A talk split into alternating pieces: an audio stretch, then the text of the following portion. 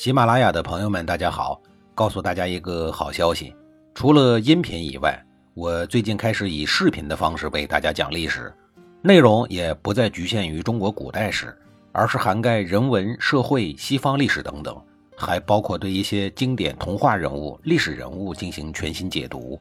欢迎大家在微信视频号里搜索“志明侃历史”，同志的志，光明的明，调侃的侃，历史故事的历史，我在视频里等你。上一集里，我说到了晋献公从无聊的后宫生活中解脱了出来，然后开始了他疯狂的战争生活。史料上记载，晋献公在任二十五年，并国十七，服国三十八，也就是说，他总共对五十五个国家动了武，其中直接吞并了十七个，有三十八个被他打服了，变成了晋国的附庸，年年进贡，岁岁来朝。这一系列的战斗使晋国的版图扩大了三倍。晋献公为春秋国家数量的精简做出了卓越的贡献。晋献公之所以能在其在位的二十五年内灭掉十七个国家，与其高明的政治手段、巧妙的军事谋略以及动荡不安的国际环境是分不开的。首先是高举高调尊王的政治旗帜。当时的周天子。龟缩于洛阳一隅，早已经风光不再，不招诸侯国待见。可是他毕竟还是名义上的天下共主与姬姓大宗，还是有可供利用的剩余价值。晋献公知道这一点，所以继位伊始就和郭公一道风尘仆仆地前往洛阳，朝觐也是刚刚登基不久的周惠王。接着又热心的出钱出力为周惠王操办婚礼，场面上的事儿要做，实质性的事儿更得干。后来在攻灭强悍富裕的虞国之后，晋献公把虞国的贡纳和税赋一分不少的悉数送给了周惠王，解了周王室缺钱少粮的燃眉之急。晋献公就是通过这样的手段。把他爹攻打周王室的不敬行为，生生变成了现在的尊王行为，从而让晋献公的声望飞速的增长，也在诸侯国中树立了良好的形象。晋献公之所以费尽心机的去讨好周王室，一是希望周天子给自己一个奉天子以桃不臣的大旗，为晋国对外的军事行动争取一个所谓的法理。二是希望周天子不要干预自己的扩军。事实上，他已经肆无忌惮的扩军了，早就打破了周王室所规定的晋国只能拥有一军的数量限额。他早就将一军增扩为两军，也就是两万五千人。这样，在攻打他国的时候，就拥有了兵力上的优势。他在对付不听话的少数民族国家和小诸侯国时，都是直接用武力。先后灭掉了耿国、霍国、黎戎、狄扎、东山皋洛等等。晋国之所以战功显赫，这和晋国长期处于戎狄环伺的环境中，晋国人相对中原国家要骁勇善战的多有极大的关系。在出战告捷的有利形势下，晋献公又将进攻的矛头指向了实力更为强盛的虢国和虞国。早在晋国内战的时候，虢国老是在后方骚扰他们的大本营曲沃。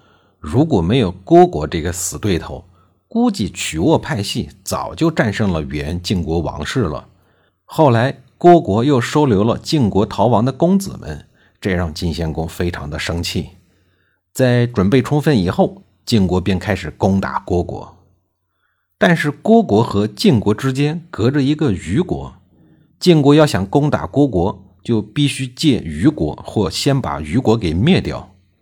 虞国的实力虽然不如晋国，但如果他和虢国联手的话，那就不好对付了。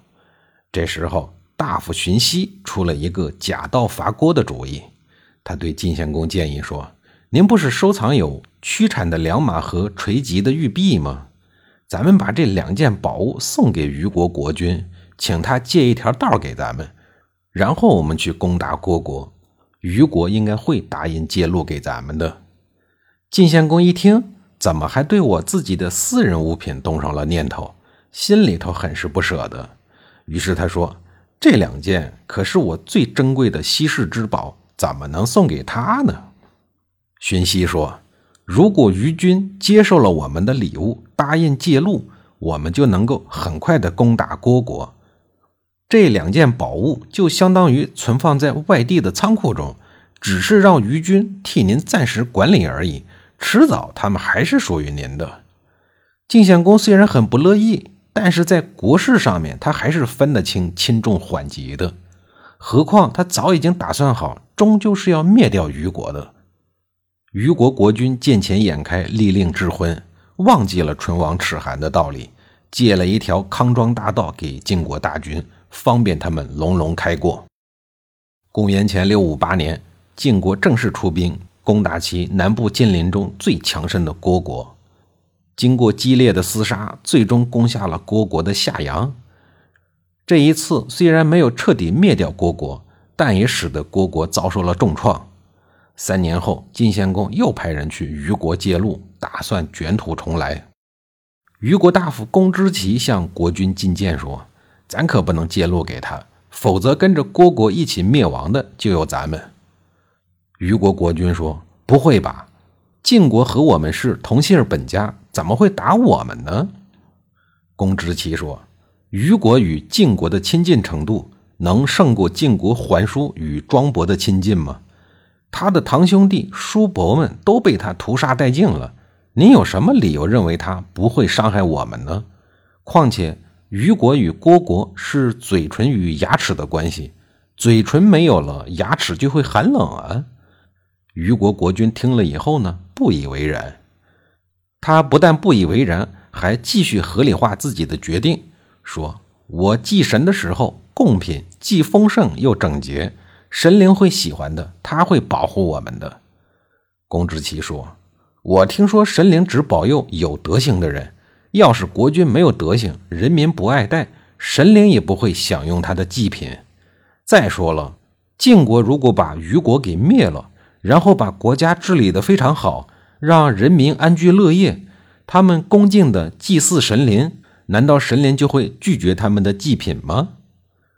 公之奇费尽苦心，反复劝说，虞国国君却坚持自己的意见，一条道走到黑，再一次答应了晋国的请求。眼看虞国凶多吉少，公之奇无奈的领着家人逃离了虞国。经过更为激烈的战斗。晋国的战旗终于插到了虢国国都的城墙，在凯旋回师的途中，晋献公背信弃义、厚颜无耻地对虞国发动了突然袭击，随后轻而易举、水到渠成地灭亡了虞国，取得了对外兼并扩张的重大胜利。在清抵虞国的战利品时，三年前贿赂给虞国的良马还在。晋献公笑着说：“马还是我的马。”可惜也老了。对了，成语典故“假道伐虢，唇亡齿寒”就出自于此。